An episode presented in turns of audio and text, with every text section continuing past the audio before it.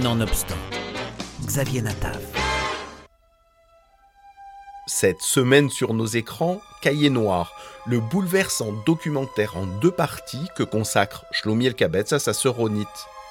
Appelé respectivement Cahier Noir Viviane et Cahier Noir Ronit, ce documentaire articule images d'archives, moments de vie et coulisses de la fabrication des films.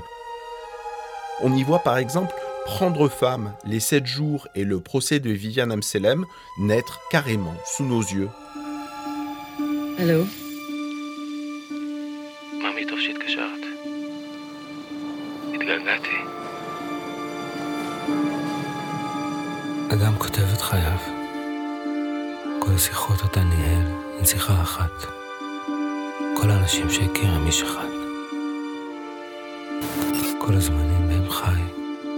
הם זמן אחד.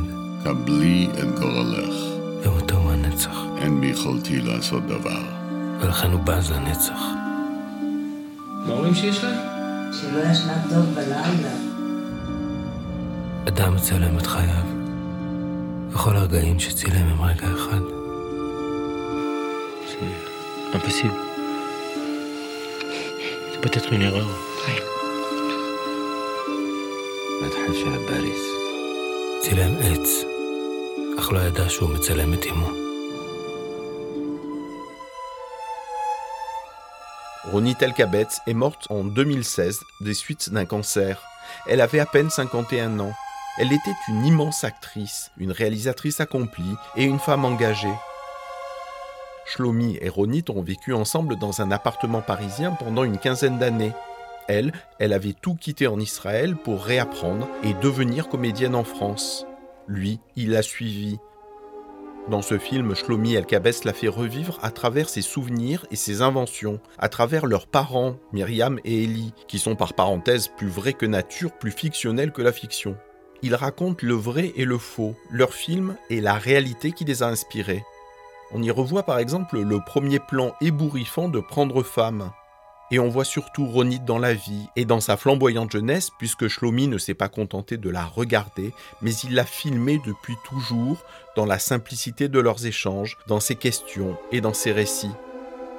Dans un taxi parisien, un homme apprend, par un voyant marocain, que sa sœur est sur le point de mourir. Pour tenter de déjouer la prédiction, le frère entreprend alors un voyage fictif entre le Maroc, Israël et Paris. À partir d'extraits de la trilogie écrite et réalisée par Shlomi Ronit, Cahier Noir nous invite dans l'intimité de cette famille judéo-arabe. Une histoire imaginaire où le frère et la sœur revisitent le passé et le présent pour défier un avenir implacable. Mais l'ombre de la prophétie plane toujours dans la vie, comme au cinéma.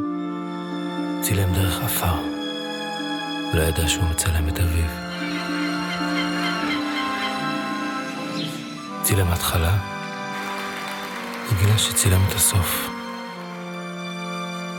צילם את אהבתו, וגילה שצילם את אהבתו. אתה רוצה עוד משהו להגיד לאמא? C'est Cahiers Noirs sur nos écrans cette semaine. C'est une famille chaleureuse, une relation frère-sœur fusionnelle et un deuil impossible. C'est une grande comédienne et une réalisatrice israélienne partie trop tôt. C'est un frère débordant d'amour pour sa sœur disparue. C'est ma recommandation de la semaine, à savoir que ce film est l'un des moments forts du Festival du film israélien de Marseille, donc vous savez l'importance pour moi.